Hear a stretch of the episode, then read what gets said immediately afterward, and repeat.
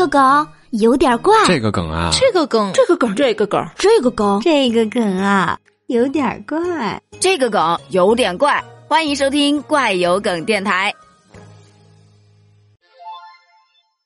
近日，在安徽蚌埠，有一女子网购的宠物猪，不到一年的时间就长到了一百四十斤。当事人石女士就表示，当时那个卖家明明跟我说，这个是泰国的香猪，这个品种属于宠物猪，根本长不大。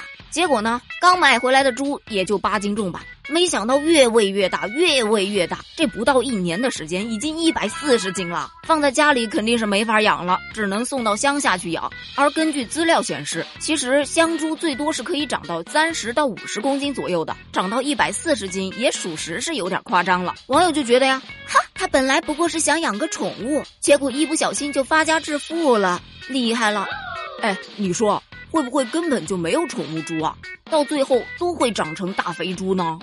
你有没有觉得这个新闻似曾相识啊？感觉年年有人上当，而且还总有人买。放到乡下养啊，那那肯定就当不成宠物了。而且再喂一喂的话，年底硬菜都出来了，过年的菜谱都整好了。